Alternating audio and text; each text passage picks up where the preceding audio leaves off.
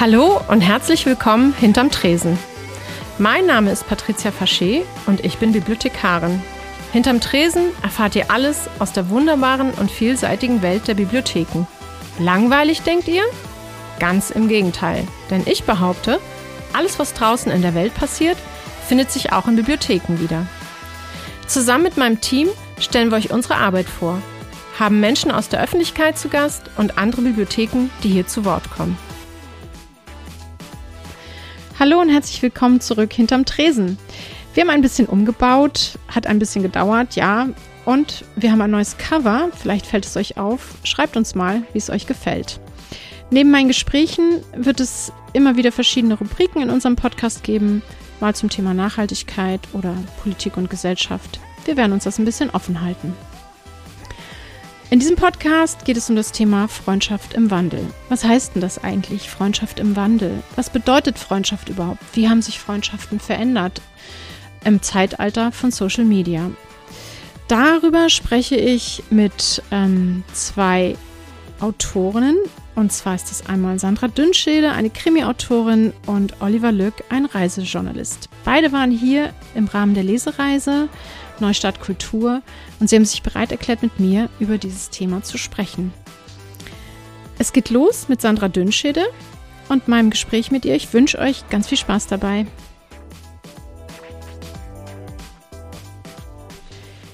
Ja, hallo Frau Dünnschede, schön, dass Sie da sind hinter dem Tresen bei uns hier in Schwarzenberg. Ja, ich freue mich auch. Vielen Dank für die Einladung.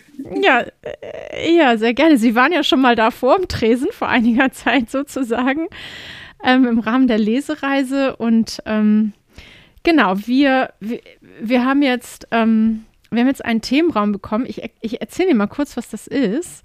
Das ist so ein, das muss man sich vorstellen, als so ein äh, multimediales Möbelstück, so wie eine Art Schrank, den man so öffnet.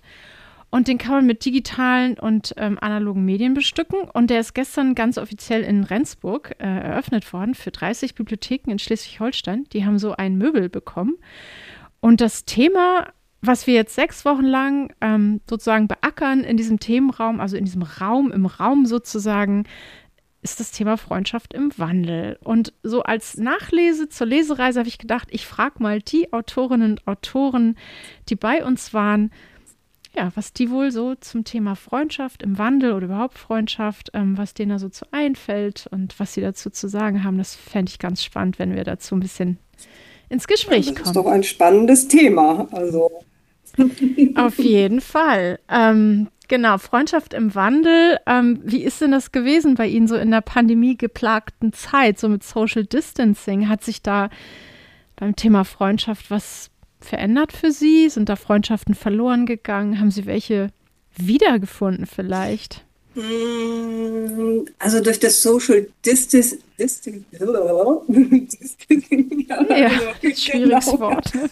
Ähm, ich ja. weiß gar nicht, ob sich die Freundschaften wirklich verändert haben. Ich glaube, was sich verändert hat, ist die Art und Weise, wie man während der Pandemie miteinander umgegangen ist, weil eben vieles nicht möglich war. Mhm. Ähm, mhm. Und ich glaube, man hat ganz stark gemerkt, die Freunde, die man hat, ähm, denen man auch wichtig ist und die einem wichtig sind, zu denen hat man eben versucht, auf andere Weise eben Kontakt zu halten, sei es jetzt über Skype oder mhm. ähm, ich habe tatsächlich ähm, im ersten Pandemiejahr wieder angefangen, Karten zu schreiben. Ähm, ich wollte es gerade fragen, ist man vielleicht anstatt auch noch mehr so sozusagen diese ganzen digitalen ähm, Geschichten auszuweiten, schreibt man vielleicht wieder Briefe ja, oder Karten? Also das, das war tatsächlich etwas, was ich wieder angefangen habe und entdeckt habe, ähm, dass man nicht einfach mal schnell eine E-Mail oder eine WhatsApp schreibt, wie man es sonst eben auch getan hat, äh, sondern sich, da man hm. ja nun auch pandemiebedingt ein bisschen mehr Zeit manchmal hatte, weil man viel zu Hause war, ja. einfach tatsächlich auch ja. mal eine Postkarte oder eben zu Ostern kann ich mich erinnern, habe ich all meinen Freunden eine Karte, wie man das früher tatsächlich gemacht hat, per Post geschickt. Also das mhm. war tatsächlich etwas, was ich ja, wieder schön. Mhm. Und es sind da auch Briefe oder Postkarten ja, zurückgekommen? Tatsächlich. Also es war dann wirklich ja. so, ich weiß nicht, ob die anderen sich genötigt gefühlt haben oder vielleicht war es auch eher so, dass man das tatsächlich dann auch als nette Geste und gedacht hat, ja, man kann auch anders kommunizieren. Ähm, mhm. als jetzt mhm. immer nur ähm, sich persönlich zu treffen oder eben per Telefon oder so. Und äh, ich glaube, mhm. dass dieses Bewusstsein gerade in den Pandemiezeiten, klar war natürlich, ich sag mal so Videokonferenzen oder so, man war ja sehr äh, ideenreich bestückt. Aber ich ja. glaube, dass auch so andere ja. Dinge eben dann zurückgekommen sind und auch für andere so ein Anstoß waren, das auch mal wieder auszuprobieren und in die Hand zu nehmen. Ja. Und ähm, jetzt ist mir hier gerade das Bild verschwunden. So. Ähm, also wir haben dieses Thema Freundschaft, das ist interessant, weil wir sprechen jetzt sozusagen vom Brief und von Karten und so und Freundschaft im Wandel, denken natürlich viele genau umgekehrt. Sozusagen wie es früher war, eben Briefe schreiben, Karten schreiben und jetzt hin zu den sozialen Netzwerken, äh, Kontakte halten, sich austauschen. Ähm, wie ist das bei Ihnen? Nutzen Sie soziale Netzwerke denn auch, um Freundschaften aufrechtzuerhalten, um in Kontakt zu bleiben oder ist das eher nicht so?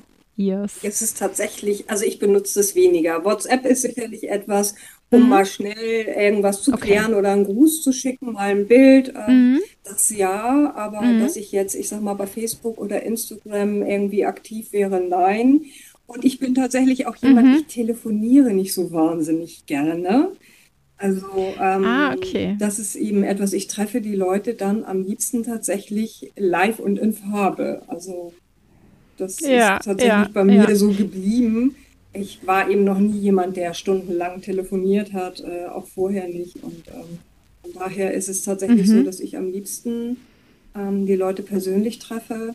Und ich glaube, dieses persönliche Treffen hat eben gerade nach der Pandemie, wo das nicht möglich war, in den Lockdown, hat das auch nochmal einen anderen Stellenwert wieder bekommen. Also ähm, ja.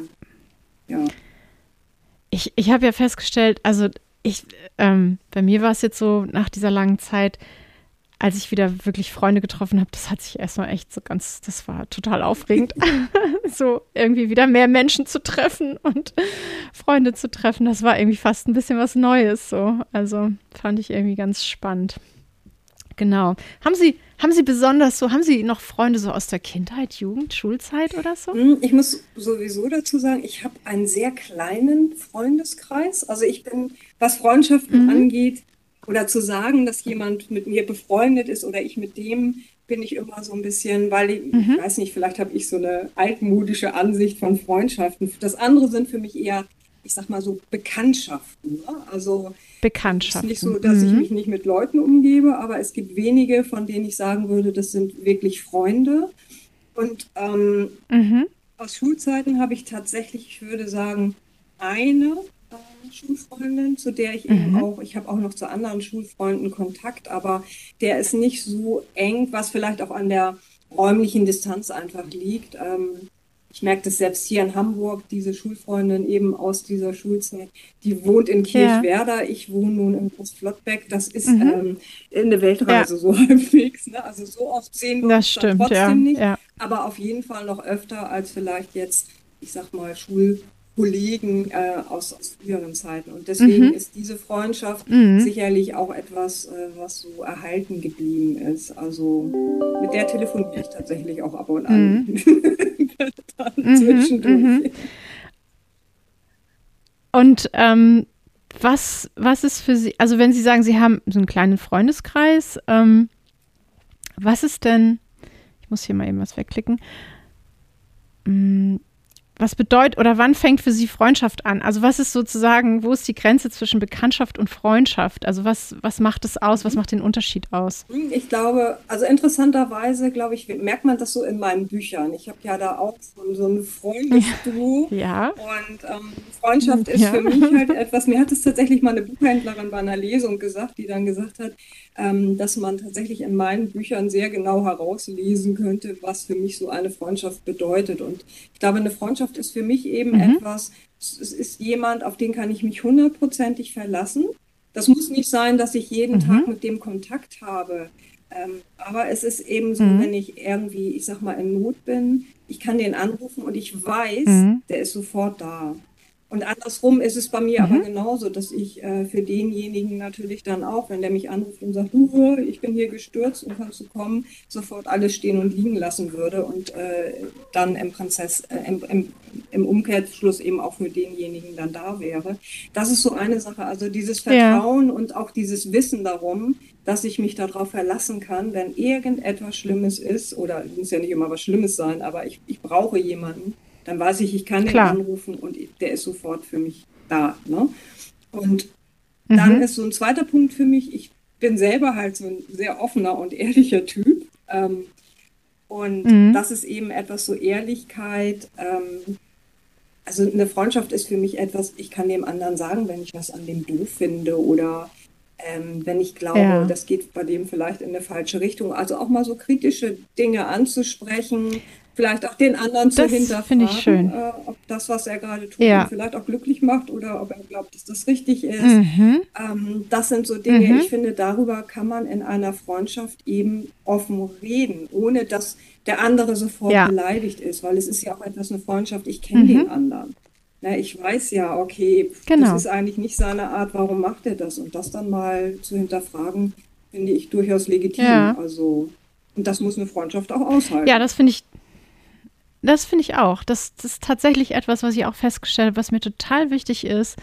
Also kann man auch mit mir machen, aber auch selber. Man hat ja auch dann anders als ein Partner, Partnerin einen anderen Blick auf die Freunde. Und da ist vielleicht auch ähm, sozusagen die Möglichkeit gegeben, dass man auch mal sagen kann, du pass mal auf, meinst du das jetzt gerade so gut für dich, was du da mhm. machst? Oder ist das so, so der richtige Weg? Das finde ich auch also ganz, ganz wichtig äh, in, der, in der Freundschaft, ja.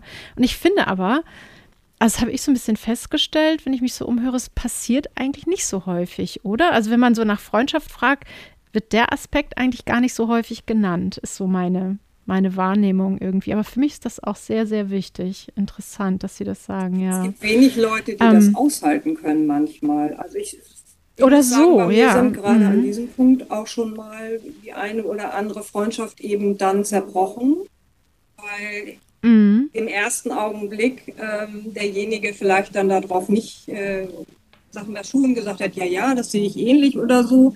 Und im Nachhinein sich dann aber mhm. ähm, so zurückgezogen hat, ne? weil er das eben dann.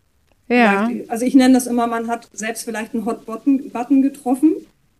Derjenige ist mit genau. sich da selbst nicht im Reinen, Reinen dann. Und ähm, wenn man das dann anspricht, mhm. dann ist natürlich so sich zurückzuziehen, einfach eine leichtere Aktion mit dem Thema, sich selbst nicht auseinandersetzen zu müssen. Ähm, mhm. Das habe ich auch ja. schon erlebt, dass dann, das aber ich, für mich ist das dann auch, wo ich dann sage, okay, wenn ich mit dir darüber nicht reden kann, dass mich das vielleicht auch mhm. stört oder dass ich mir das nicht gefällt, was du da gerade machst, dann äh, weiß ich nicht, ja nur das Thema immer aussparen, finde ich dann auch schwierig. Ne? Also das ist dann so. Das ist auch schwierig, ne? Ja, dann, klar. Verändert sich eine Freundschaft auch. Ja, ja. Das stimmt, ja. Gibt es denn, haben Sie Rituale in einer Freundschaft oder haben Sie sowas wie Freundschaftsrituale, dass man, also weiß ich nicht, es gibt ja so zum Beispiel irgendwie, also ich habe so ein Ritual mit einer Freundin. Wir fahren wirklich einmal im Jahr, versuchen wir eine Städtreise zu machen. Das ist so ein ganz festes Ritual von uns, ja. Mhm. Also ich habe mit verschiedenen Freunden ja. tatsächlich so verschiedene Rituale, würde ich gar nicht sagen, aber das sind so Dinge, die aus der Freundschaft selbst oder aus der Vergangenheit so irgendwie etwas sind, wo wir alle dran festhalten. Also ich habe eine Freundin, die habe ich kennengelernt mhm. in Itzuhu, als ich ähm, hm. meine Ausbildung dort gemacht habe. Und das war so für mich tatsächlich, ja. am, am Anfang habe ich das wie eine große Schwester die wohnte auch bei mir mit ah, ja. im Haus und die hat sich so ein bisschen gekümmert, mhm. weil ich so gerade von zu Hause ausgezogen erstmal klarkommen und so. Und es war gut, jemanden zu haben, mhm, der dann klar. auch mal gesagt hat, Mensch, ich helfe dir oder so. Und da ist es immer so, wir essen ja. immer, also es war halt damals schon so, donnerstags gab es Altdeutsch. Ja, also okay, und das war dann was? Ne? Also wirklich so ah, schwarz, Ach, so richtig Abendbrot, ja, cool. Tee und Gürkchen und so.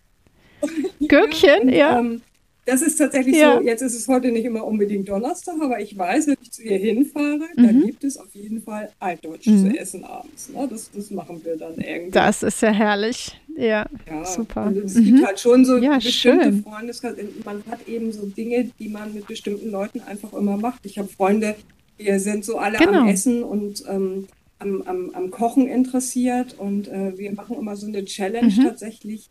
Ähm, wir kochen immer ja, mehrere Gänge. Ne? Also wir haben mal angefangen mhm. zu Silvester okay. und haben gesagt, wir kochen zum Beispiel 19 Gänge, weil es war der Übergang zu 2019. Oh. Das haben wir dann bis, ah, bis okay, 21 verstehe. tatsächlich durchgehalten, so ungefähr. Das ist ja Wahnsinn. Das war, war dann aber kleine Gänge, oder? Sehr kleine. Gänge. Aber jetzt haben wir uns da drauf, dann, äh, weil wir auch nicht so viel essen und es ist natürlich dann ein Event. Wir müssen nachmittags anfangen und sind nachts um drei fertig. Ja. Ähm, dass wir sagen, also ja. jeder macht einen Gang und äh, ja, aber dann ah, okay. auch so, wir versuchen immer ja, so Sternenniveau zu erreichen. Also. Wow, das ist toll. Ja, das ist aber ein sehr cooles Ritual. Das, ähm, das könnte ich mir mal, kann ich mir auch vorstellen, ja. Ähm, Sie haben ja, Sie haben ja schon erwähnt äh, in Ihrem, in Ihren Büchern oder in Ihren Friesenromanen, da gibt es ja auch so ganz besondere Freunde. Ähm, Dirk Tamsen und Haie und Tom und so. Was sind denn das für Freunde? Erzählen Sie uns doch nochmal über über die drei so ein bisschen. Was ist das für eine Freundschaft? Naja, man muss dazu sagen, die Ursprungsfreundschaft in diesen Büchern sind halt Tom und Haie. Ne? Die lernen sich halt in genau. einer so ganz speziellen Phase kennen, wo Tom eigentlich zurückkommt in, in dieses Dorf damals und auch in so einer komischen ja, Situation ist, wo er so Nachlass ja regeln soll. Und die Dorfbewohner halt, das mhm. kenne ich tatsächlich auch selbst, ne? so Zugezogene sind halt, werden halt erstmal beäugt. Und da ist Haie eigentlich der Einzige, der so ein bisschen offener ist zu ihm. Und daraus entwickelt sich halt, weil der Haie ja. eben auch eine schwere Zeit hat, so Trennung von seiner Frau etc., eine Freundschaft. Und ich weiß, dass ich im ersten Buch tatsächlich schon geschrieben habe, dass der Tom erkennt in dem Moment, dass das eine Freundschaft ist, die man eben nicht an jeder Straßenecke findet. Und ähm, ja, mhm. und die hat sich halt immer mehr vertieft. Ähm, die haben halt so gewisse, sag ich mal, Phasen durchlebt. Ähm, äh, Trauer, aber auch äh, die Geburt mhm. von Nikolas. Ähm, da ist der Heil ja Patenonkel. Ja. Also die sind ganz eng eigentlich und mittlerweile wohnen sie ja auch zusammen und das ist halt so eine nette Männer-WG, aber die haben eben beide auch so prägende mhm. Phasen miteinander erlebt, was ich glaube, das schweißt halt schon sehr zusammen. Und der mhm. Tamsen ist mhm. ja später dazugekommen, aber eben auch in einer wichtigen Phase, wo eben auch eine Freundin ermordet worden ist. Und ähm, da haben die den kennengelernt und über die Jahre hinweg hat sich da eben auch mhm. eine, eine Freundschaft entwickelt, ähm, wo man sagen muss, ähm, gerade weil der Haie immer so ein bisschen involviert war als, als, als Informant im Dorf, ähm, hat man eben auch privat mal ein bisschen was unternommen und sich besser kennengelernt. Und dadurch hat sich eben auch eine Freundschaft mhm. entwickelt. Wobei ich dazu sagen muss, dass die tatsächlich nicht so eng ist, diese Freundschaft ja. die zwischen Tom und Haie, weil die sind wie so ein altes Ehepaar, ja. ne? die kennen sich halt. Genau, die sind wie so ein altes Ehepaar. Das stimmt. Ja, aber das, also das trägt ja auch, finde ich, so, ähm, ist auch ein Teil, was die Geschichten so trägt, finde ich, ist diese Freundschaft, oder? Auf jeden Fall. Also die Figuren an sich tragen natürlich immer eine Geschichte und ähm, dadurch, dass die dieses Dreiergespann natürlich nun auch schon über Jahre hinweg zusammen ist quasi und auch schon einiges in ihrem Leben passiert ist, ähm, ist es tatsächlich so, dass äh, diese Freundschaft äh, einen, einen großen Raum eben auch in den Büchern einnimmt. Äh, die finde ich ganz, ganz wichtig auch. Mhm. Ähm, Mhm. Weil es so, für mich zeigt es eben im Prinzip, dass man auch nur gemeinsam, und so ist das ja, die Polizei alleine schafft es manchmal nicht, den Fall zu lösen, sondern Haie muss dann helfen mhm. und Tom muss ihn wieder ein bisschen einbremsen, ja. damit er sich nicht in Gefahr bringt. Also dieses Zusammenspiel genau. dieser, dieser Figuren und eben diese Freundschaft, die sie miteinander verbindet, schafft dann auch die richtige Mischung mhm. für den Fall, muss man sagen. Ja, ja, das stimmt. Das ist, äh, das ist tatsächlich so. Sie haben gerade gesagt, die, die, die, sind, die sind wie so ein altes Ehepaar. Ähm, ja. Und wie schafft man es denn eigentlich als Paar oder als altes Ehepaar, Freunde zu bleiben? Hm.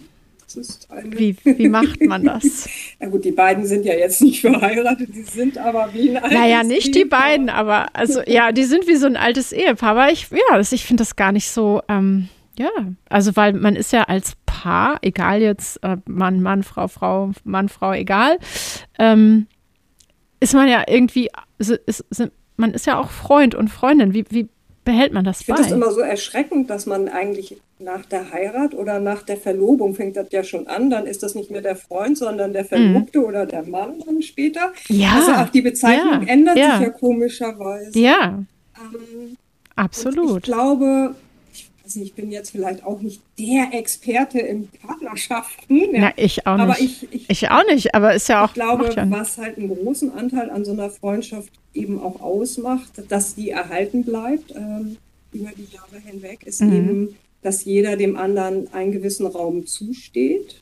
Ne? Also, dass man so seine mhm. eigenen Sachen mhm. hat. Also, ich finde es ganz schrecklich, wenn man als ja. Paar alles zusammen, man hat sich ja dann auch nichts zu erzählen, weil man erlebt ja immer das Gleiche zusammen.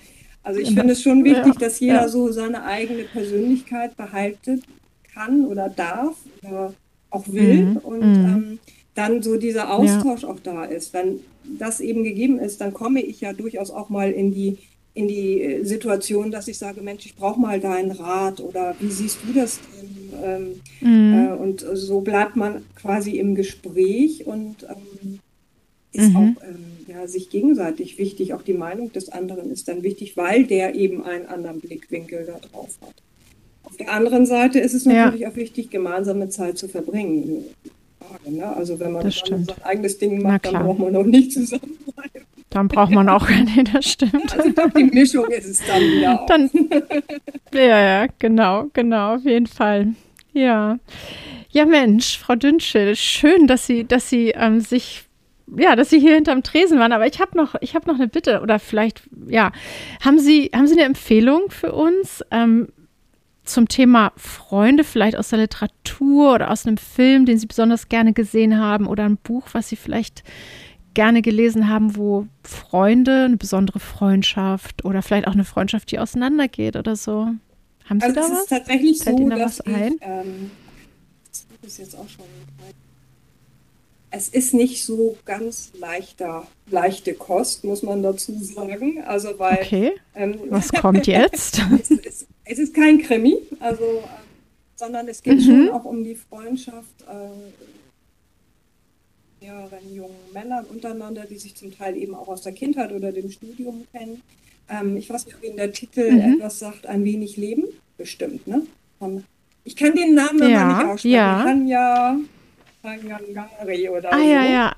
Ja, okay. Ja, doch, jetzt weiß ich. Genau. Ich finde, das ist halt Aha. eine ganz tolle Geschichte, wo man eben sieht, dass jeder so sein eigenes Päckchen trägt, ähm, dass man aber mhm. versucht, sich gegenseitig zu unterstützen, ähm, auch um die Nöte des anderen eben weiß und ähm, wie die so unterschiedlich ja. sind und doch irgendwie zueinander gefunden haben. Und ähm, ich finde das eine sehr mhm berührende Geschichte, nicht zuletzt natürlich wegen dem, dem Hauptprotagonisten, der ähm, ja nicht so eine ganz glückliche Kindheit hatte, um jetzt nicht zu viel zu spoilern, aber ja. ähm, das ist ja, schon ja, ja, hart genau. ähm, und trotzdem ähm, mhm. hat er, man kann einfach sehen, was kann Freundschaft leisten und in diesem Buch ist es dann am Ende aber auch so, dass es eben auch gewisse Dinge gibt, die eine Freundschaft leider nicht leisten.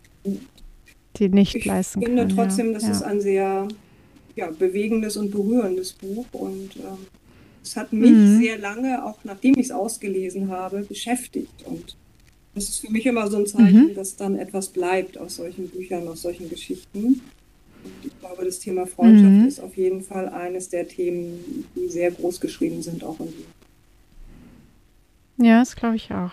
Ja, vielen Dank. Gibt es denn bald was Neues aus der Freundschaft von Tom und Haie und Tamsen? Im nächsten Jahr ja tatsächlich nicht. Also ich hatte mir ja ein mordfreies mhm. Jahr erbeten bei meinem Verlag. Was nicht heißt, dass ich ja. äh, faul und untätig war. Also ich habe schon ein neues Exposé auch fertig gemacht, aber dieses Buch, was dann daraus okay. entsteht, wird erst 2023 erscheinen. Ich habe also noch ein paar mordfreie Wochen vor mir. werde ich auch Okay, genießen. das ist schön. Das ist ja vielleicht auch nicht schlecht, mal so ohne Mord durch die Zeit zu gehen. Ja, dann hoffe ich, dass wir Sie 2023 auf jeden Fall wieder hier bei uns in Schwarzenweg begrüßen dürfen. Ähm, das wäre sehr schön. Ich komme gerne wieder. Und ähm, war sehr schön bei Ihnen. Ja, genau. Ja, vielen Dank. Wir haben uns auch sehr gefreut. Ähm, ja, Frau Dünnschill, dann ähm, wünsche ich Ihnen weiterhin schöne Freundschaften, enge Freundschaften, auf die Sie sich verlassen können. Danke. Ja. Genau. Und ähm, ja, ich wünsche Ihnen einfach eine gute Zeit. Jetzt fängt ja auch schon bald die Weihnachtszeit an. Ähm, genau. Gibt es da, gibt's da in der Weihnachtszeit noch besondere äh, so Freundschaftssachen, die Sie machen oder Rituale? Oder ist das einfach eine ganz normale Zeit auch? So ad hoc fällt mir nichts ein, so ein außer bisschen. mit dem einen oder anderen, mhm. wenn es denn dieses Jahr wieder möglich sein wird, auf dem Weihnachtsmarkt einen Glühwein trinken. Ja? Ich glaube, das okay. ist etwas. Gut. Ähm, meine Cousine, die auch gleichzeitig eine glaub, Freundin ist, die kommt mh. immer, die wohnt ja an der dänischen Grenze, da gibt es nicht so wirklich tolle Weihnachtsmärkte, ah, ja. groß wie hier in Hamburg. Die kommt dann immer und ich hoffe, dass mhm. es dieses Jahr wieder möglich sein wird und ähm, das sind dann. Wird möglich sein, habe ich schon gehört. Dann mhm. äh, steht dem Glühwein ja nichts mehr Gut. im Wege. Dann viel Spaß am Glühweinstand und ja, bis bald mal wieder und eine gute das Zeit. Vielen Dank. Auch. Vielen Dank auch. Tschüss. Dankeschön. Tschüss, tschüss. Genau, das war mein Gespräch mit Sandra Dünnschede und ein anderer Autor. Ich hoffe, es hat euch gefallen. Ähm, ein anderer Autor, den wir da hatten im Rahmen der Lesereise, war Oliver Lück. Ähm, Oliver Lück ist Weltenbummler und der hat bei uns gelesen Zeit aus seinem Buch Zeit als Ziel und natürlich auch viele Fotos gezeigt, denn Oliver Lück ist seit 20 Jahren im VW-Bus unterwegs. Und ähm, wie hält man denn eigentlich Freundschaften? Wie bleibt man befreundet, wenn man, wenn man immer unterwegs ist? Ähm, und wie findet man dann eigentlich Freunde? Oder geht das vielleicht viel einfacher, wenn man immer unterwegs ist? Ähm, ja, das ähm, das bespreche ich, darüber spreche ich mit, mit Oliver Lück. Ähm, genau, viel Spaß bei dem Gespräch. Also dann begrüße ich Sie recht herzlich. Schön, dass Sie da sind, Herr Lück, hier bei uns hinterm Tresen in der Stadtbücherei Schwarzenberg. Ja, ganz herzlichen Dank für die Einladung. Ich freue mich sehr auf die nächsten 30 Minuten. Ja, das freut mich. Genau, ich habe es ja gerade schon erzählt. Ähm, es geht um das Thema Freundschaft. Und ähm, ich, wir haben uns ja leider nicht kennenlernen können an dem Abend, wo Sie hier waren, zur Lesung im Rahmen der Lesereise. Aber ich weiß ja, dass Sie viel unterwegs sind. Und, ähm, und da ist natürlich irgendwie so für mich die naheliegendste Frage gewesen, ist es möglich, wenn man so viel unterwegs ist wie Sie, oder vielleicht auch waren, ich weiß gar nicht, ob es aktuell jetzt noch so ist, während Corona und so, aber dass man Freundschaften behält, ähm, neue Freundschaften knüpft. Wie bleibt man in Kontakt? Wie ja, macht glaube, man das? Wie hält man Freundschaften ja. aufrecht? Genau das ist es. Also was, äh, ganz viel, was Sie jetzt schon gesagt haben. Also ich glaube, das macht die Freundschaft aus, auch wenn man länger mal weg ist, äh, dass sie bestehen bleibt. Das ist, habe ich in den letzten 20, 25 Jahren äh, meiner Reisen am Anfang ja durch die Welt und dann mhm. jetzt in den letzten 25 Jahren ganz speziell Europa festgestellt, ähm, dass ähm, sehr, sehr viele Freundschaften von früher immer noch bestehen mhm. und auch geblieben sind und natürlich auch welche dazugekommen sind. Und das ist so vielfältig jetzt. Also das ist, ähm, ich könnte jetzt wahrscheinlich die nächsten drei Stunden darüber sprechen. Also das ist ja aber auch vielleicht. Fangen Sie an. Ja, ganz, ganz kurz vielleicht nochmal, äh, was das mit mir macht unterwegs. Ja. Also ich glaube, da sind die Freundschaften einfach sehr, sehr wichtig, weil es geht einem ja nicht immer nur gut, wenn man unterwegs mhm. ist, vor allem lange unterwegs ist. Und dann kann man äh, ja, gute Freunde, vielleicht die besten Freunde, die man hat, anrufen mhm. ähm, und einfach mal wieder diese Stimme zu hören und das gibt einem so ein wohliges Gefühl. Das ist äh, eigentlich alles, äh, was, was, was so zwischen zwei Menschen passieren kann. Mhm, ja, und hat sich das irgendwie so ein bisschen verändert für Sie durch die Reisen? Also ähm, Qualität von Freundschaft, ähm, also vielleicht auch die Anzahl der Freunde wahrscheinlich schon, oder? Ich weiß gar nicht, ob das unbedingt nur mit dem Reisen zu tun hat. Wahrscheinlich hat das mit dem Leben erstmal grundsätzlich zu tun. Mhm. Also, mhm. Das Leben ist ja äh, kein Stillstand, es bewegt nee. sich immer weit. Jede Sekunde verändert sich das Leben bei jedem von uns und ähm, irgendwann äh, kommt auch Familie dazu, kommen Kinder dazu. äh, die Schwerpunkte im Leben verschieben sich und äh, das ist tatsächlich ein Thema, äh, was mich sehr beschäftigt. Ich habe mittlerweile drei äh, Söhne, die sind noch sehr klein, aber mhm. Ähm, da hat sich natürlich auch sehr viel verlagert bei mir persönlich, dass ich ja. auch viele Freundschaften einfach nicht mehr so pflegen kann. Mhm. weil äh, die Familie jetzt sehr viel Raum einnimmt und das ist ja auch gut so. Also das muss ja, ich klar. auch so sagen. Also ja. und ähm, ich bin ähm, erstmal froh, dass ich tatsächlich auch noch sehr, sehr viele Freunde, was heißt sehr, sehr viele, also könnte das jetzt noch nicht mal in Zahlen ja. machen, aber ich habe noch mein Gefühl, viele Freunde von früher, die wirklich aus der Kindheit gewachsen sind. Ja, das hätte ich jetzt auch gefragt. Gibt es noch Freunde wirklich aus der Kindheit, aus der Jugend so? Mhm. Ja, gibt es ja. noch. Und das hat auch wieder ganz vielschichtige Gründe. Also ich, ich äh, habe, äh, also Schulfreunde gibt es tatsächlich noch einige. Da ist wirklich was gewachsen. Ja. Ist was gewachsen für fürs Leben wahrscheinlich, nicht mit mhm. allen, ähm, aber ähm, auch durch durch den Sport, äh, den ich durch Hobbys, die ich gemacht habe, da sind mhm. auch äh, Freundschaften immer noch bestehend und immer noch da und ähm, ich könnte es jetzt nicht unbedingt festmachen. Schule, ja. vielleicht oder ähm, Partys vielleicht auch. Ja, klar. Man da auch Leute kennengelernt hat, so. Na klar. Überall, aus jeder, aus jeder ähm, Ecke in meinem Leben sind noch Freunde da. Mhm. Und ähm, das ist spannend, warum es so ist. Also das, ich, ich weiß es nicht. Ne? Also das ist natürlich ein großes Gefühl. Mhm. Sie haben ja gerade gesagt, das ist so ein wohliges Gefühl, auch wenn es einmal nicht gut geht. Ähm, aber äh, nochmal so zurück, was macht Freundschaft für Sie aus? Also ich habe in einem anderen Gespräch gesagt, ich finde es zum Beispiel auch wichtig in Freundschaften, dass man sozusagen dem anderen auch mal sagen kann, du pass auf, vielleicht, also auch mal ein bisschen Kritik üben. Vielleicht ist es gerade, äh, was ist mit dir, wie, wie geht's dir, ist das gerade so richtig, was du tust? Also sowas auch. Das finde ich taucht nicht so oft auf, wenn man über Freundschaften spricht. Ja, das habe ich aber auch tatsächlich erst in den letzten, ich weiß nicht, vielleicht 10, 15 Jahren für mich gelernt, dass äh, Freundschaft nicht immer nur Friede, Freude, Eierkuchen bedeutet, ja. dass man sich versteht, äh, dass man alles äh, Positiven miteinander teilt, sondern genau das Gegenteil auch, dass mhm. jeder natürlich auch seine negativen Seiten hat und ja. ähm, dass man diese Seiten auch ansprechen darf und muss vor allem glaube, dann wäre es irgendwie keine ehrliche Freundschaft, wenn man irgendwie mhm. damit hinter Berg halten würde. Also ich, also das ist für mich irgendwie ähm, umso wichtiger geworden. Ja. Je älter ich auch geworden bin, tatsächlich, dass, ähm, dass man mit Freunden einfach offen reden kann. Und ähm, das Tolle ist einfach, äh, wenn ich Freunde habe, die ich selber als Freunde bezeichne, ähm, dass wir nicht lange brauchen, um uns aufzuwärmen, wenn wir ja. uns wiedersehen, auch wenn manchmal ja. Jahre dazwischen liegen. Ja. Man muss sich gar nicht regelmäßig sehen. Das ist auch so das ähm, vielleicht Interessante daran. Ich glaube, das kennt aber auch jeder. Da gibt da gibt es äh, zwei, drei, vier äh, im Leben. Da trifft man die wieder und man ist sofort wieder da, wo man vorher war und ähm, kann sich auch einfach sofort wieder so austauschen wie früher. Das heißt nicht, dass man nur über Geschichten von früher spricht. Das wäre nee, ja auch klar. ziemlich langweilig. Ne? Ja, äh, total. Aber dass man einfach in diesem Moment, in dem man sich dann wieder trifft, sofort wieder ähm, auf äh, Augenhöhe miteinander spricht. Und das ist Freundschaft. Mhm. Ja, genau. Schön. Ähm, gibt, haben Sie Freundschaftsrituale? Gibt es so Rituale, die Sie mit Freunden haben, was, was Sie immer tun, wenn Sie, wenn Sie Freunde treffen oder wenn Sie zusammen sind? Also ich, also ich das ist schwierig, weil das hat ja mit jedem einzelnen Freund zu tun. Mhm. Da würde ich jetzt auch gar nicht sagen, das ist ein Ritual, was für alle zutrifft. Aber wenn nee. es etwas gibt, was für mich Freundschaft ausmacht, dann ist es auf jeden Fall der Humor.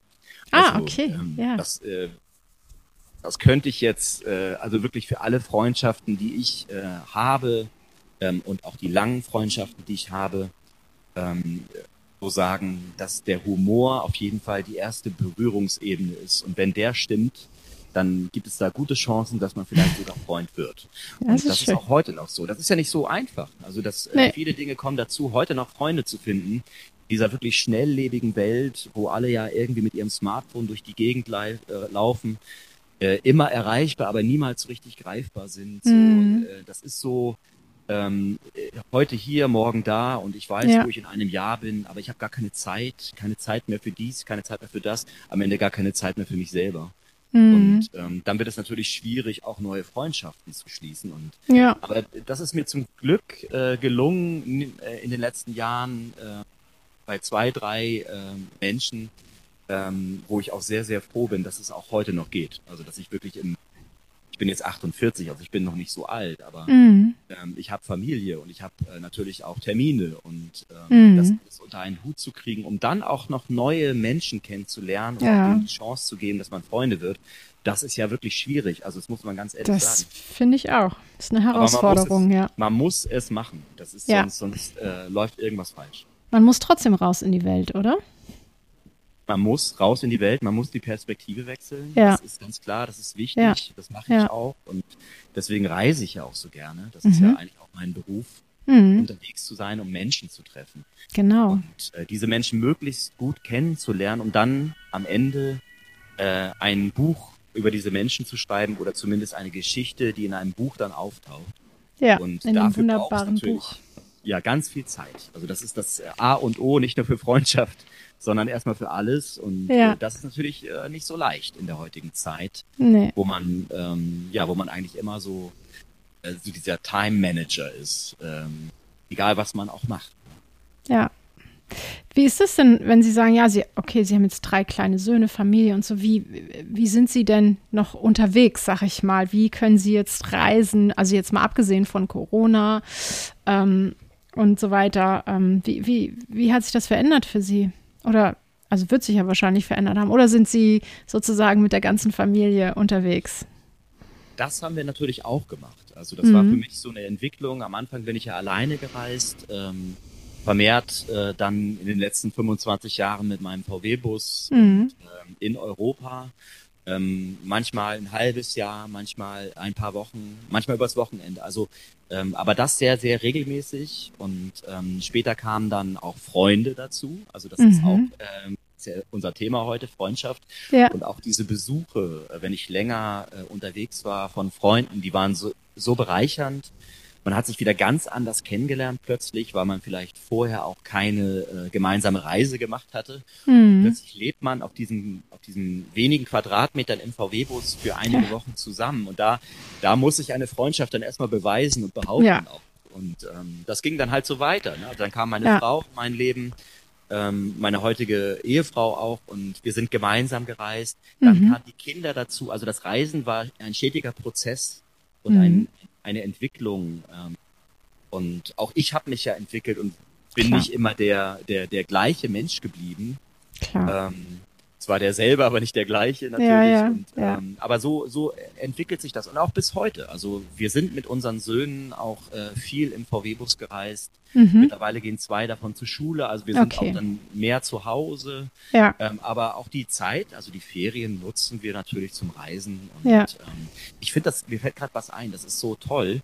Ähm, wenn meine Söhne ähm, unterwegs, wenn wir dann vielleicht auch mal Monate unterwegs waren, äh, Mhm. andere Kinder kennengelernt haben. Ja. Wir haben vielleicht so zwei, drei Tage miteinander gespielt, dann hieß Ja. es sofort, ach, ich, wir haben Freunde. Wir Das ist haben mein Freunde Freund, ne? Ja. Genau, das ist mein Freund. Das Ja. geht bei Kindern natürlich sehr viel schneller, weil die, weil die einfach sich darüber auch nicht keine Gedanken machen. Also Nee, die, das genau. ist ein Spielfreund und ähm, aber auch heute noch ähm, äh, zählen meine Söhne von Begegnungen von vor zwei, drei Jahren und sagen, das sind doch Freunde, die vielleicht gar nicht weit weg leben in Mhm. Ahrensburg oder in Kiel, aber die haben wir irgendwo in Europa getroffen mit ihren Familien. So sind Ja. Söhne in Kontakt gekommen. Ja, Und toll. das ist ja auch ganz spannend zu beobachten, wie entwickelt sich eigentlich diese, dieser Begriff Freundschaft oder dieses Gefühl Freundschaft, äh, Mhm. wenn man älter wird. Mhm, auf jeden Fall. Ich kann mir auch vorstellen, dass eben bei Kindern, ähm, ich habe auch zwei Söhne und ich kann das nachvollziehen. Also wir haben sowas auch oft erlebt. Wir waren auch viel mit dem VW-Bus unterwegs und ähm, das waren dann wirklich auch immer ganz schnell Freunde. Ich glaube, dass vielleicht auch so dieser Zeitfaktor da gar nicht so eine große Rolle spielt, also mit hineinspielt. Das ist dann eben einfach so. Das sind jetzt meine Freunde und die sind in meinem Leben drin, so, ne? Ja. Das fand ich immer ganz schön. Ähm, wenn Freunde, also sie, ich muss trotzdem nochmal auf dieses Reisen und wenn sie unterwegs sind, ähm, hat sich sozusagen dieses Kontakthalten verändert? Sie haben jetzt gerade nochmal die digitale Welt auch so erwähnt. Ist es denn nicht schon so, dass Sie auch ja, das irgendwie sich zunutze gemacht haben, um Kontakte zu halten, oder ist das eher gar nicht so? Also sowas wie, keine Ahnung, Instagram, Facebook, soziale Netzwerke halt. Also ähm, da bin ich wahrscheinlich eher so ein bisschen oldschool. Also wenn ich tatsächlich äh, Kontakt zu Freunden halte, dann nutze ich tatsächlich E-Mail. Okay. Ähm, und mhm. ähm, das äh, ist für mich auch irgendwie noch so die ruhigere Variante des ja. Schreibens. Ja. Also noch äh, gar nicht zu vergleichen mit einem Brief. Also wenn mhm. man wirklich handschriftlich einen Brief äh, schreibt, das ist nochmal was ganz anderes. Ähm, aber ähm, mal eben schnell und dann hier, hallo, wie geht's über Facebook oder so, das, ähm, ja, auch da heißt es ja, dass man Freunde hat, äh, irgendwie 1516 Freunde, aber das, äh, das hinkt natürlich sehr und ähm, das hat mit Freundschaft natürlich gar nichts zu tun.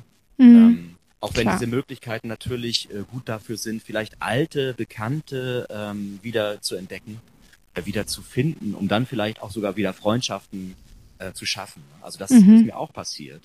Ja. Ähm, aber ähm, das Unterwegssein vor allem, das ist natürlich ähm, was, was sehr ruhiges. Also da, ja. da, da passt diese, diese Instagram-Welt mit den die Filter gelaufenen Bilder und ja. alles ist nur schön. Also das, das ist es nicht. So, also zumindest mhm. für mich nicht. Nee, klar.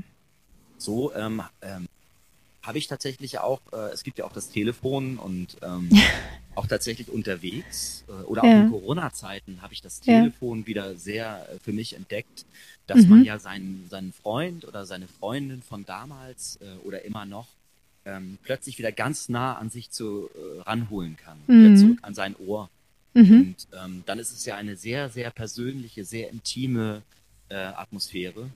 Und ähm, wir hatten ja plötzlich alle viel Zeit. Äh, so ist es. Corona in unsere Leben kam. Und da habe ja. ich tatsächlich ähm, stundenlang bis in die Nächte äh, telefoniert und das war ein sehr, sehr warmes Gefühl. Und ja. dann ja, war es so, wir wollten immer gar nicht auflegen. Ja. Kam so dann noch war. was und noch was. Ja, das war sehr, ja, stimmt. Das ist, aber das ja, schön. genau. Mhm. Können eigentlich ähm, Orte, an denen, also ja, können Orte auch Freunde sein, weil sie beschreiben ja auch so schön, ähm, dass man sich sozusagen an Gerüche erinnert, wenn man an einem Ort war oder in, ja, in einer Landschaft oder so. Ist das, können Orte vielleicht auch sowas sein, wo, wo man sich, ja, wo man vertraut sich fühlt, vielleicht auch getröstet, weil man äh, dort schöne Dinge erlebt hat oder so? Gibt es das auch? Geht das?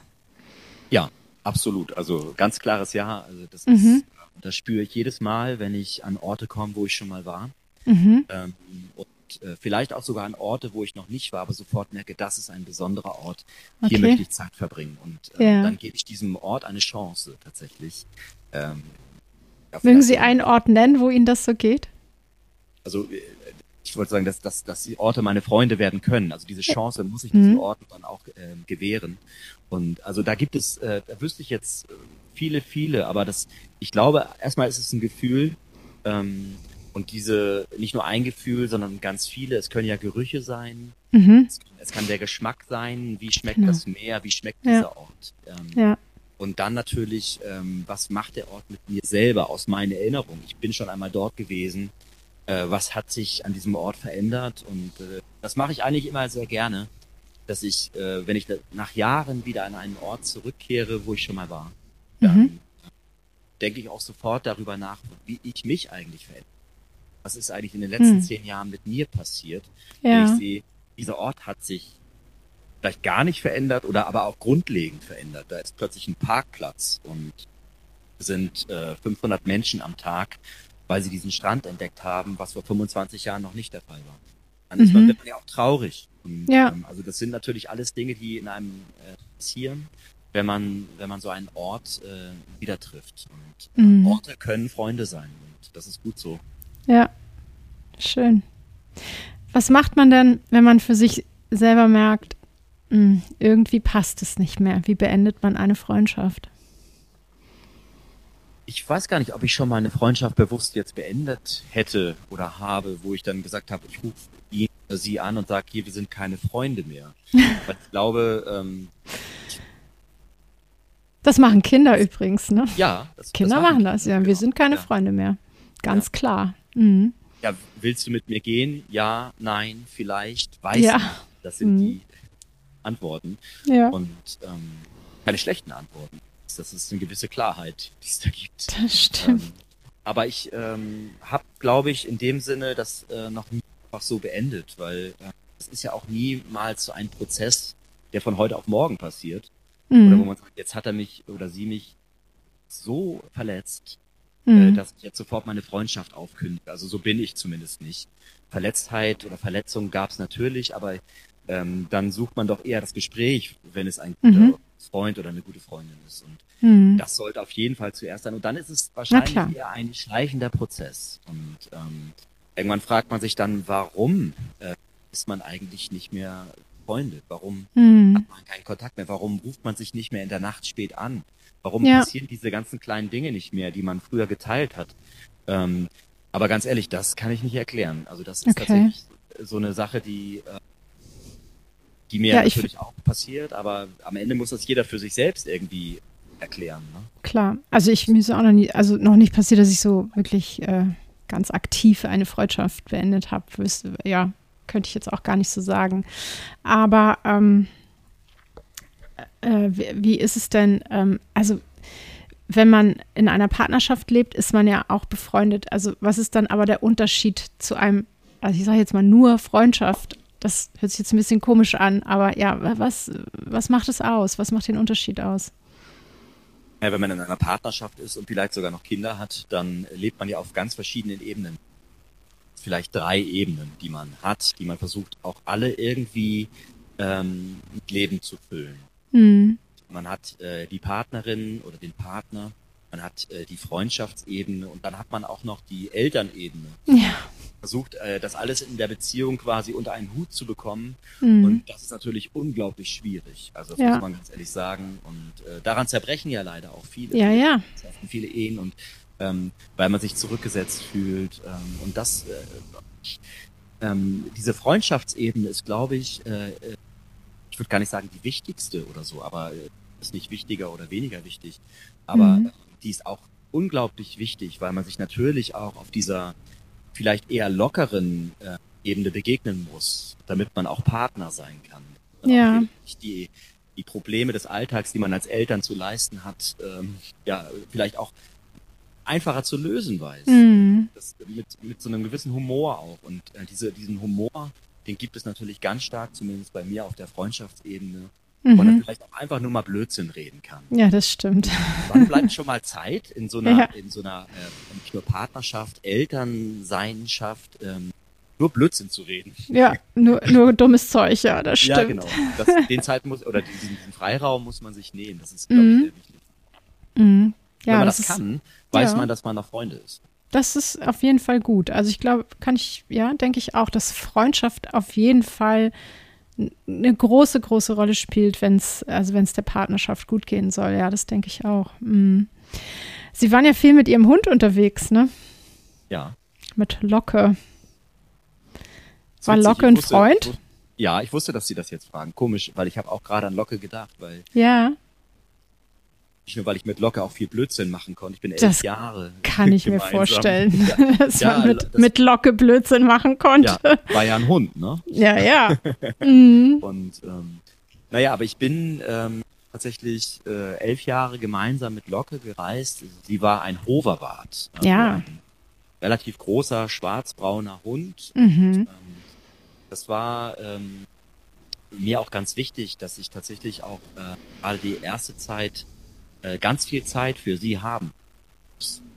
Also sie kam als äh, Welpe zu mir, da war sie acht Wochen alt und Mhm. ich wollte zehn Jahre lang oder länger einen Hund haben, habe aber in Hamburg gelebt und da wusste Ja. ich, in so einer großen Stadt im vierten Stock, da möchtest du keinen gut, großen okay. Hund haben. Ja. Das ist nicht gut für den Hund, das ist Nee. nicht gut für mich, das Nee. ist eigentlich nur Quälkram. Ne? Und dann habe ich äh, tatsächlich zehn Jahre gewartet. Und, ähm, Okay. Dann sind wir auf eine Reise aufgebrochen, von der wir gar nicht wussten, wann wir nach Hause kommen. Da dachte ich, das ist jetzt ein guter Zeitpunkt für einen Hund, ähm, einfach mal losfahren. Weiß nicht, fünf Jahre oder fünf Monate, das wussten wir nicht. Aber Ja. äh, dann kam Locke halt zu mir und wir sind losgefahren. Und ähm, wir waren äh, die ersten 20 Monate äh, jede Minute zusammen. Und Wow. ähm, so ist tatsächlich daraus eine Freundschaft entstanden. Weil Auf ja eine enge Bindung. Ne? Eine mhm. super enge Bindung. Ja, das glaube ich. Ein sehr gutes Team geworden. Und ähm, genau, und ähm, da äh, habe ich natürlich auch gemerkt, was es heißt, ähm, nicht mit einem Menschen, sondern mit einem Tier zu reisen. Mhm. Oder zumindest mit einem Hund. Und ja. ähm, dass das natürlich was ganz Tolles ist. Also das äh, nicht nur, weil Hunde nicht widersprechen, das meine ich jetzt nicht. Aber Locke fand natürlich alles gut, egal wo wir waren, äh, Na klar. welches Land wir da gereist sind. Sie fand alles toll, äh, weil ich ja auch da war. Ich wollte gerade sagen, sie fand halt bestimmt alles toll, weil sie da war, ne? Wenn, also, genau. Das ist ja so. Mhm. Aber das, ähm, das war äh, das erste Mal so für mich auch eine sehr, sehr tiefe Freundschaft zu einem Hund und ähm, ja, kann ich nur jedem empfehlen. Ja, ich kenne das auch sehr gut. Möchte auch nicht auf meine Hunde verzichten. Da gibt hm. es ja mhm. viele Gemeinsamkeiten zwischen uns, oder? Also ja, total. Mit Kindern, mit Hunden. Ja. Ähm, ja. ja, schön. Mensch, Herr Lück, unsere Zeit ist schon um. Wir sitzen jetzt hier schon fast eine halbe Stunde. Ähm, wir haben ja schon ein bisschen darüber ähm, gesprochen, dass wir Sie nächstes Jahr hier bei uns in Schwarzenweg wieder begrüßen können. Sehr genau, gern. da freuen wir uns total drauf. Was ist denn Ihre nächste große Reiseplanung so zum Abschluss? Haben Sie also, schon Pläne ja. oder? Also richtig Pläne äh, ist ja auch immer noch schwierig äh, zu machen. Ne? Mhm, ähm, ja. Aber ähm, es gibt, äh, oder erstmal vielleicht es gab, weil das ist vielleicht auch ein kleiner Vorausblick auf vielleicht unsere Lesung im nächsten Jahr in Schwarzenberg. Also es wär, wäre dann keine Lesung in dem Sinne, sondern ein Reisevortrag ähm, Mhm. Über eine Reise, die ich mit äh, einem sehr, sehr guten, vielleicht einer meiner besten Freunde gemacht habe. Oh, das ist ja, das wäre ja passend, ja. das ist ja super. Ja, mhm, wie Peter. toll. Ja, okay. Peter kenne ich seit über 30 Jahren und ja. ähm, Peter ist einer der äh, witzigsten Menschen, die ich kenne, einer der kompliziertesten Menschen und einer ähm, der Menschen, ja, die ich wahrscheinlich am, am liebsten mag. Und mhm. deshalb konnte ich mit ihm auch nur diese Reise machen. Wir sind nämlich im Zug ähm, von Hamburg äh, nach Inari gefahren oh, nach äh, wow. äh, Nordfinnland. Das Und, ist ja, ja, das im tiefsten Winter. Ich war schon häufig in Finnland, im Sommer allerdings immer nur. Und da wollte ich unbedingt mal eine Reise machen im Winter, äh, mhm. äh, weil es einfach eine ganz andere Atmosphäre dort oben hat. Lappland. Und Klar. ich wollte auch schon mal lange, lange eine, eine Zugreise machen, weil ich ja, ja. in den letzten 25 Jahren immer mit VW-Bus gereist bin. Mhm.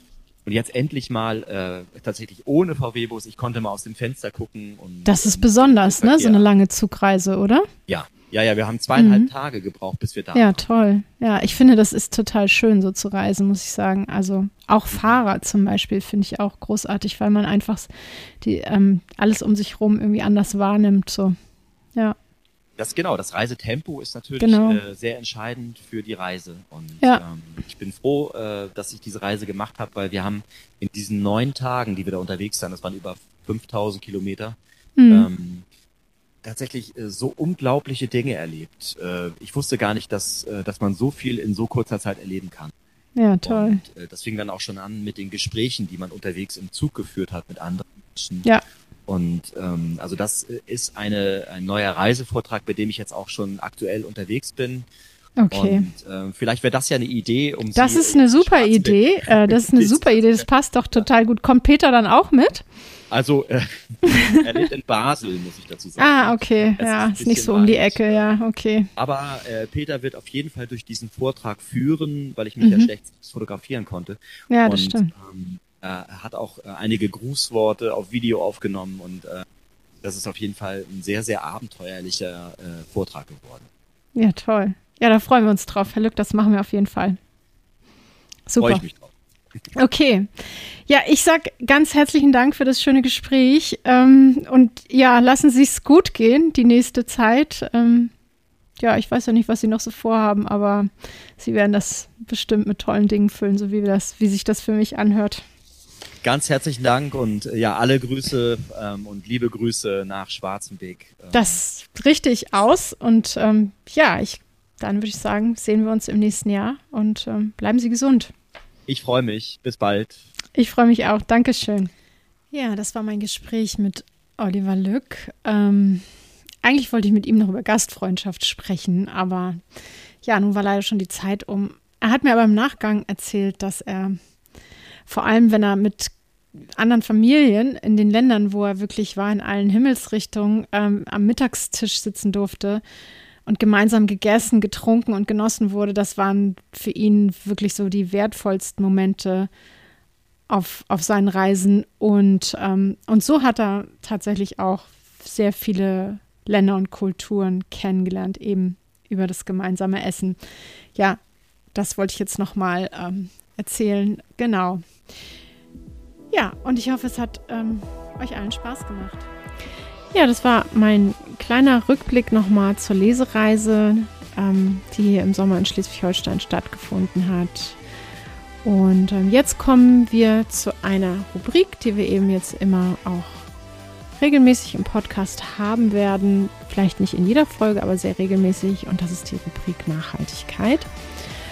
Ähm, ich durfte zusammen mit meinem Kollegen Tim Schumann aus Berlin einen Workshop machen, und zwar zum Thema grüne Bibliotheken für die Goethe-Institute in Südostasien. Das war sehr spannend und das hat ähm, interessante Einblicke gegeben und ähm, eine Teilnehmerin hat sich bereit erklärt, ähm, ja, mit mir einfach nochmal ein Gespräch zu führen im Podcast über das, was sie machen oder sie speziell macht. Äh, genau, und meine äh, Gästin ist Fita Andrianti aus, ähm, aus Bandung in Indonesien. Und ähm, genau, das war ein tolles Gespräch, hat mir sehr viel Spaß gemacht. Äh, man bekommt wirklich auch tolle Einblicke in die Arbeit äh, der Bibliotheken in der Goethe-Institute.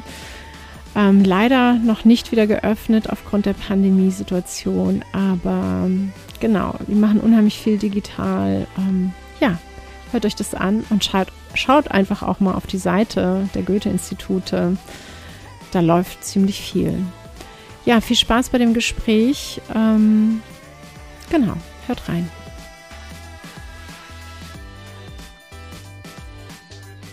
Ja, hallo Fita.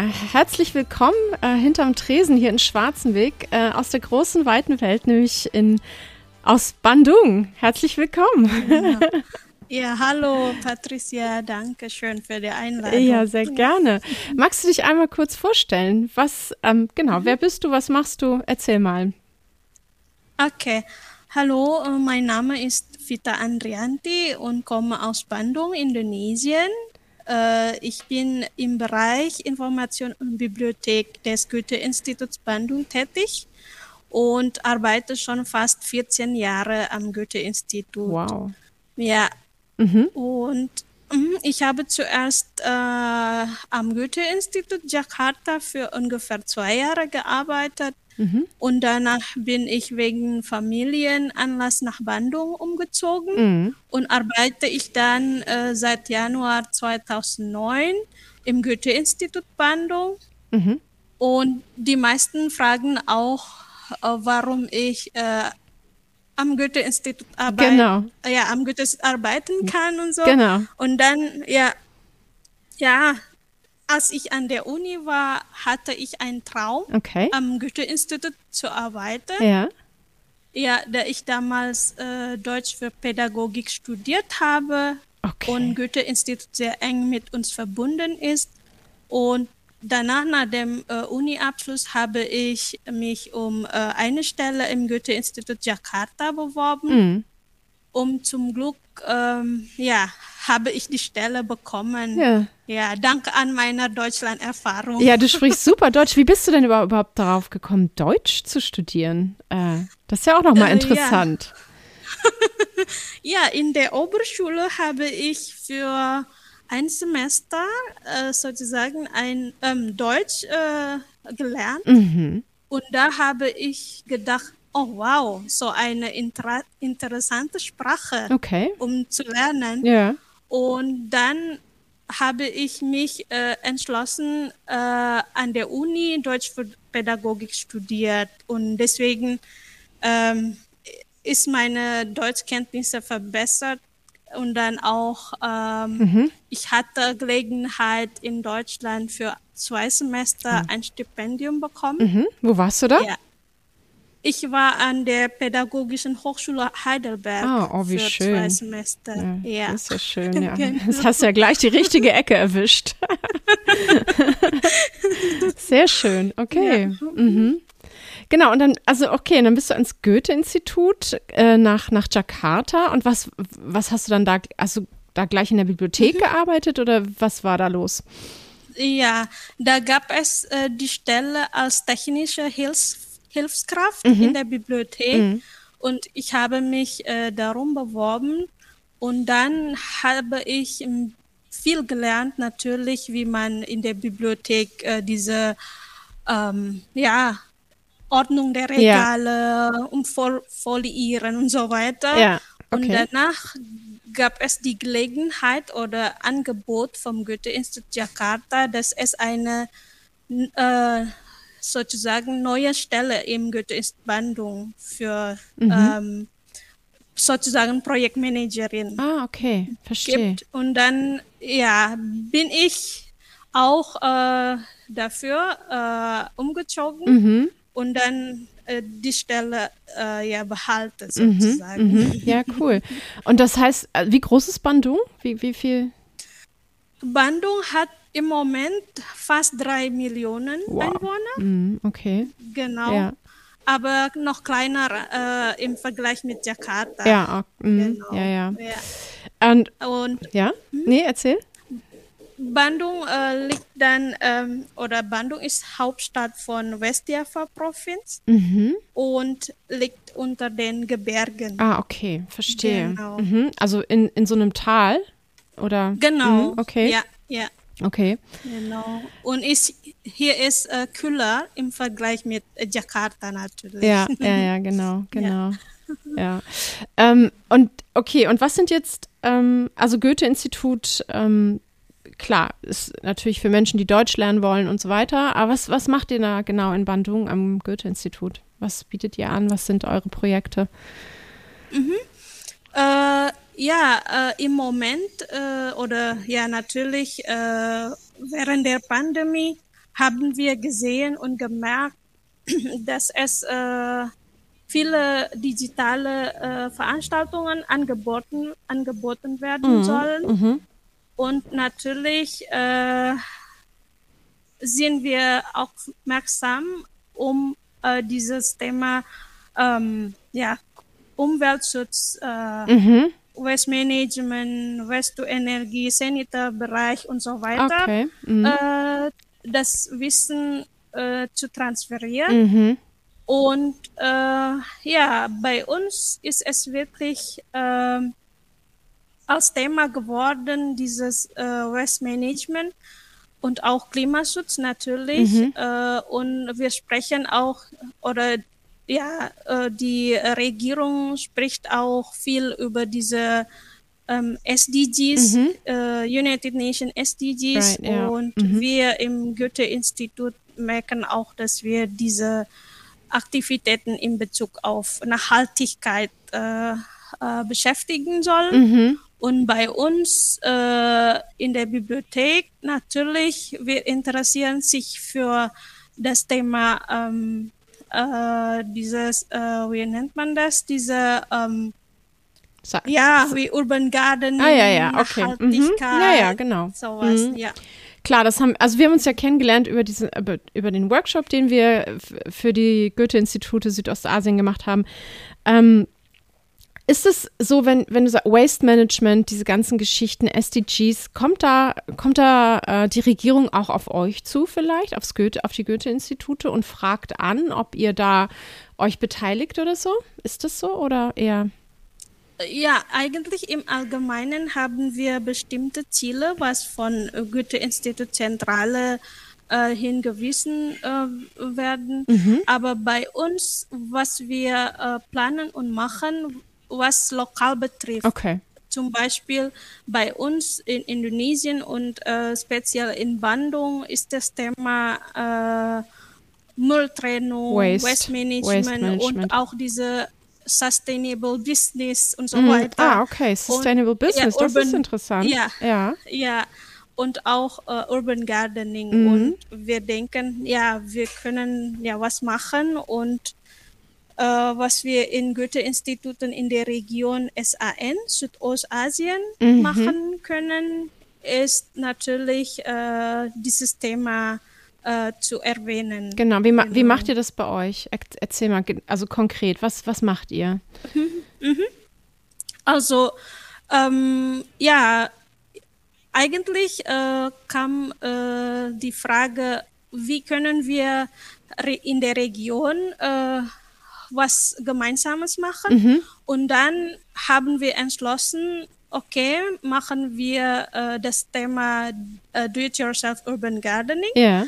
Oh, weil die Leute äh, in Asien vor allem sich dafür interessieren. Yeah. Und äh, wir in der Region äh, in diesem Jahr Schwerpunkt zu dem Thema haben. Ah, okay. Und wir möchten unser Publikum das Wissen transferieren, wie eigentlich wir zu Hause zum Beispiel Chili pflanzen können genau. und auch Kompost machen ja. können mhm. und solche Sachen. Mhm. Und ähm, ja, rund um äh, das Thema organisieren wir ähm, digitale und auch, wenn es machbar sein sollte, später lokale Veranstaltungen, mhm. die ähm, äh, den nachhaltigen Umgang mit unserer Umwelt, mhm. äh, Urban Gardening natürlich zum Kernpunkt mhm. haben werden. Also an diesem Projekt äh, beteiligen sich äh, die Bibliotheken der Goethe-Institut in Jakarta, mhm. Bandung, mhm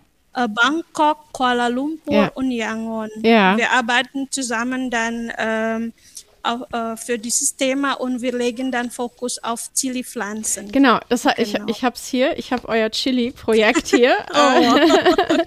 genau, und äh, das ist ja total spannend, weil ähm, da geht es ja sozusagen auch um um die Kulturpflanze Chili. Was bedeutet das eigentlich für die Region? Das finde ich ja, also ich habe mir gar nicht noch nie so viel Gedanken um Chili gemacht. Ähm, ja. Das ist wirklich sehr spannend. Kannst du mir einmal sagen, was, was ist Pasch? Ist, was ist Pasch? Wer oder was ist Pasch? Pasch, äh, meintest du äh, diese äh, Paschschule oder? Ja, es scheint so zu sein. Ach, es ist, ja, genau. Das steht hier bei euch in der Liste. Das steht immer Pasch und ich weiß nicht, was es bedeutet. Ah, okay. Äh, Pass ist eine dieser, ähm, äh, wie nennt man das? Es gibt ein Projekt äh, von dem Außenministerium für diese Passschule. Das heißt, äh, Schüler in Indonesien können dann mit, äh, ja, aus verschiedenen Ländern sozusagen gemeinsam Deutsch lernen. Mhm. Und es wird in einer Stadt, zum Beispiel in Bandung, gibt es zwei Paarschulen, die ah. äh, ständig in der Woche Minimum ich ungefähr ja. äh, 20 Stunden in der Woche, um Deutsch zu lernen. Ah, und es wird dann äh, ähm, sozusagen, diese Schule wird dann gefordert vom Goethe-Institut im Sinne von im Sinne von, wenn es Veranstaltungen gäbe oder auch künftige Projekte, ist immer beteiligt aha, worden. Aha. Genau.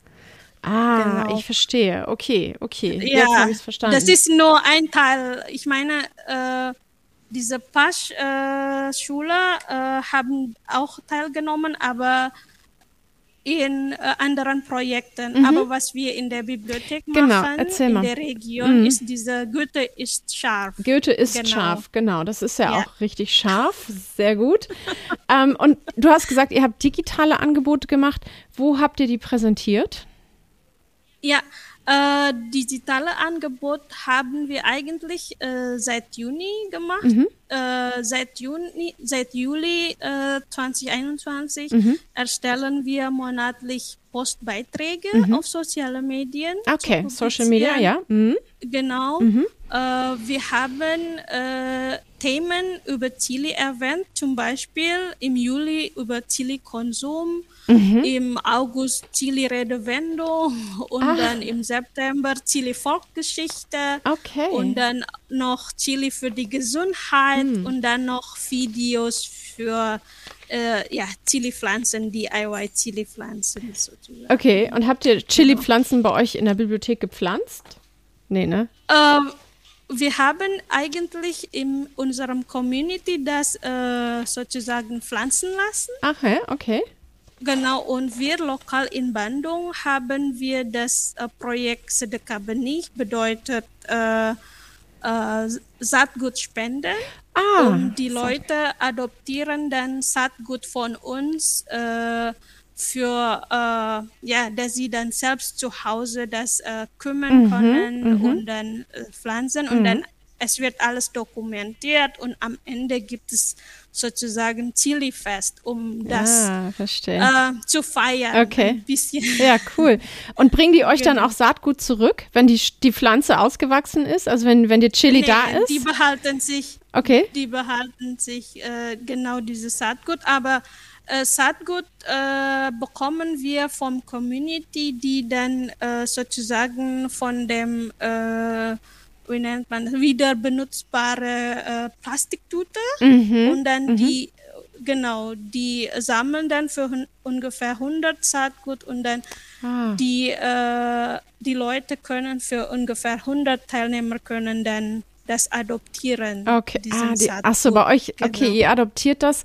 Wir hatten ja, glaube ich, erzählt in dem Workshop, also hier ist es so eine Saatgut-Tauschbörse, ne? Also die, die, die Menschen mhm. können sich aus der Bibliothek Saatgut holen und aber bringen dann auch Saatgut wieder zurück, sozusagen, ja, dann, wenn die das, Ernte gewesen ist, ne? Hm. Ja, ja.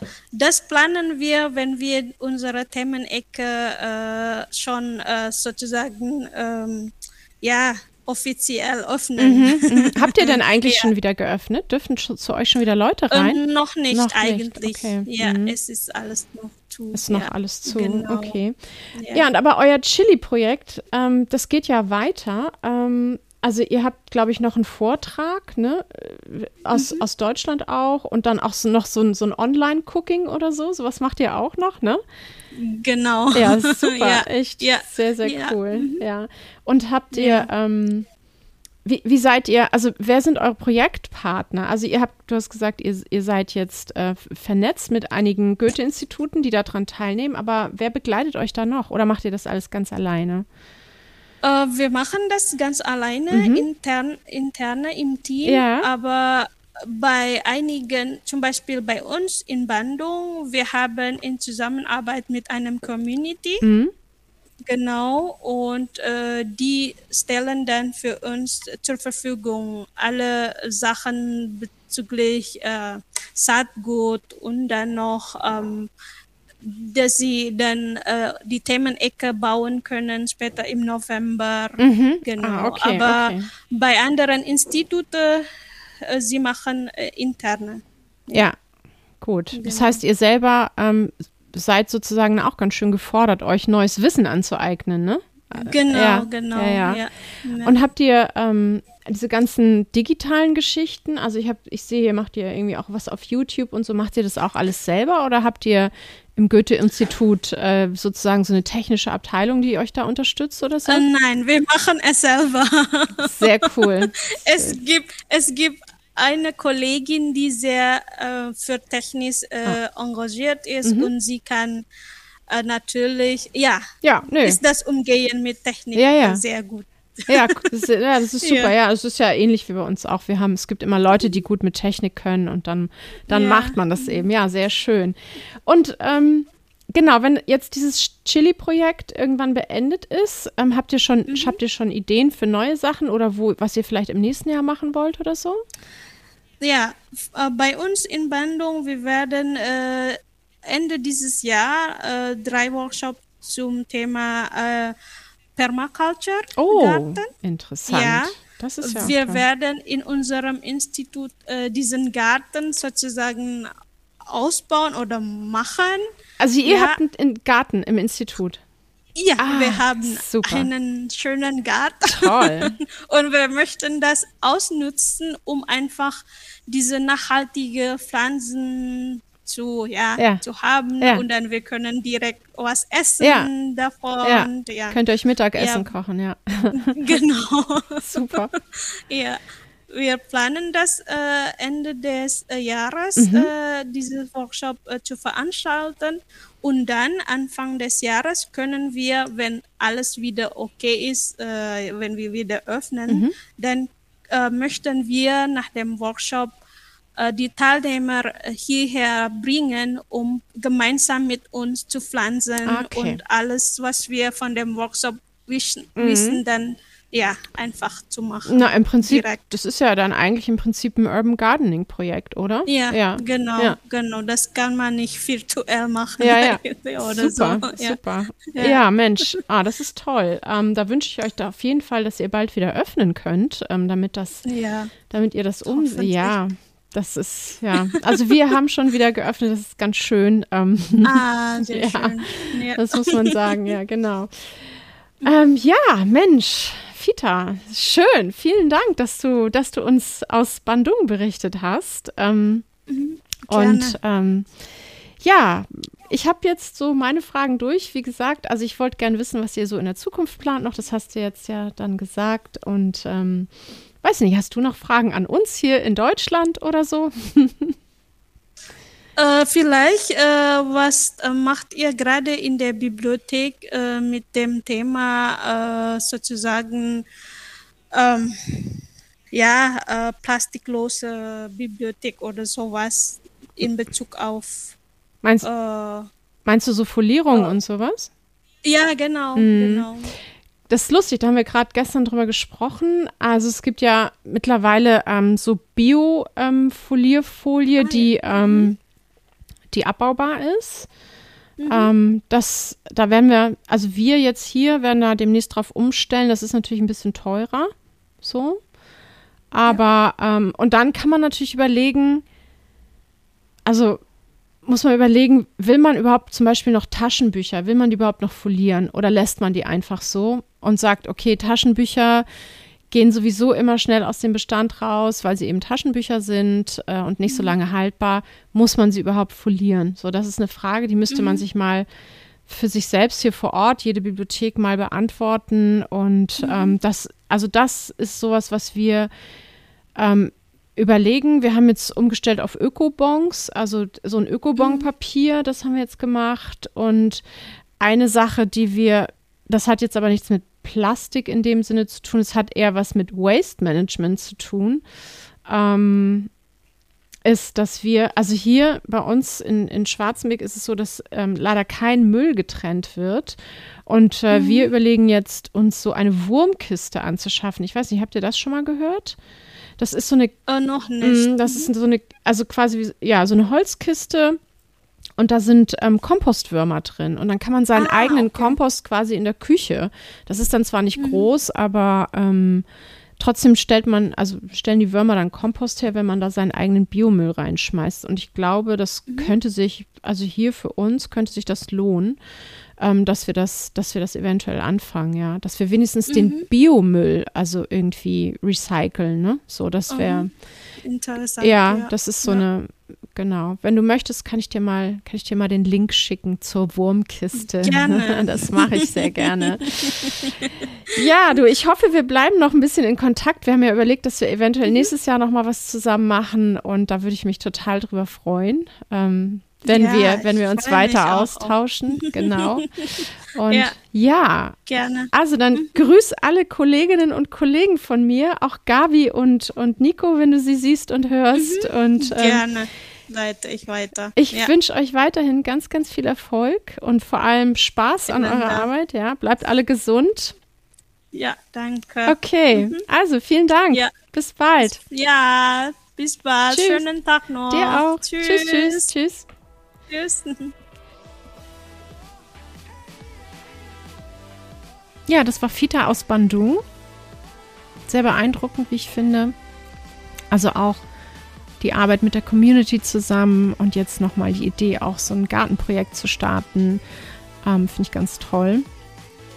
Fand aber auch nochmal so diese Vorstellung, Chili als Kulturpflanze, was bedeutet es überhaupt für die Region, finde ich auch nochmal sehr interessant, eine sehr interessante ähm, Fragestellung.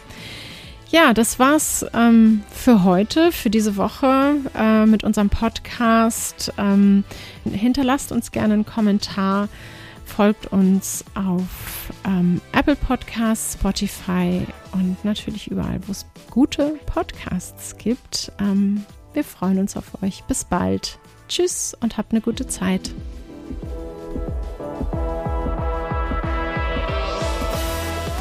Das war Hinterm Tresen, der Bibliothekspodcast. Vielen Dank fürs Zuhören. Ihr findet uns überall, wo es Podcasts gibt. Hinterlasst gerne einen Kommentar oder eine Bewertung. Übrigens, ich habe es noch gar nicht erwähnt. Wir sind die Stadtbücherei Schwarzenbeck, eine kleine Bücherei im Süden von Schleswig-Holstein, kurz vor den Toren Hamburgs. Hinterm Tresen erscheint alle zwei Wochen donnerstags. Bis dahin, bleibt neugierig und gesund.